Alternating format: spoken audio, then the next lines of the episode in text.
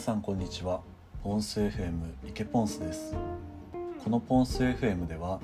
僕の日々の話だったりとか読んだ本のアウトプット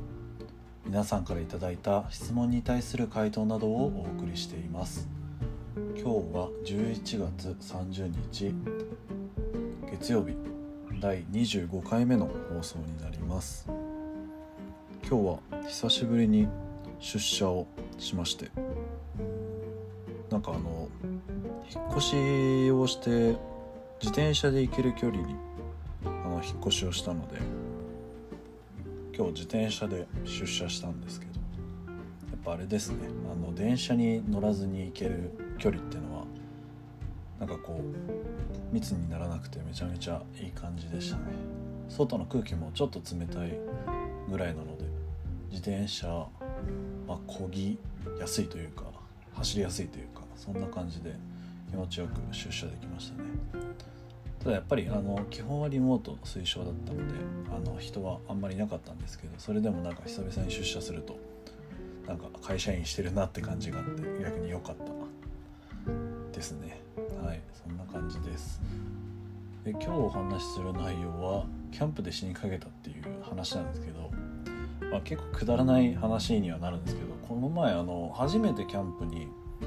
って初めてキャンプに行ったっていうのは違うんですけどあの初めて自分で買った道具でキャンプをしに行ったんですけどあの富士山の麓の精進湖ってところにキャンプをしに行きましてで自分で買ったキャンプ立ててあ自分で買ったテント立てて買ったテントをかけてカミカミですね。でテントを立ててで他の買った道具なんかもこう、ね、焚き火台とか、えー、なんか炭を置けるようなとこ台だったりとかバーナーとか椅子とかいろいろ設置して友達とキャンプをしたんですけどあの昼間はねすごいあの暖かくてでご飯なんかも作ったりしてすごい楽しく過ごしてたんですけど夜になって急にこう氷点下レベル氷点下だったのかな、えー、の気温になってしまって本当に寒くてでご飯食べてるぐらいだとあの、まあ、鍛えてたんでよかったんですけどいざ寝るってなった時にあのテントに入って寝袋にくるまったところあの全然寝袋があったかくなかったんですね。本当に冷たいみたいな。逆に着る寝袋を着てるのに着てるというか入ってるのにすごい寒いみたいな。冷たいって状態になって。でこれ来る前にちゃんとなんかその寝袋の限界温度みたいなのを見てマイナス14とか書いてあったんで大丈夫かなと思って、えー、そのまんま行ってしまったんですけどどうも適温温度っていう方を見なきゃいけなかったらしくてあのそれで全然あったかくなくてこのまま寝たら死ぬんじゃないかって思うぐらい寒くてで結局朝まで起きてたんですけど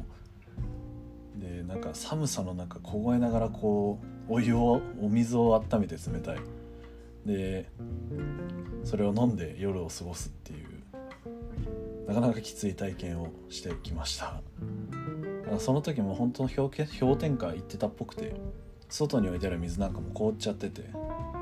なんで本当に準備は必要だなっていうのと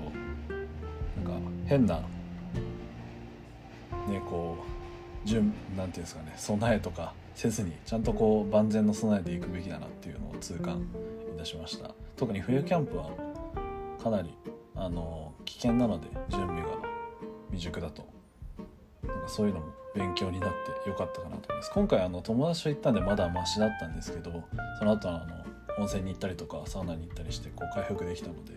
なんですけど本当に一人で行ったらやばかったなっていう気持ちで、えー、でもまあ複数で行って勉強になったなっていうところで、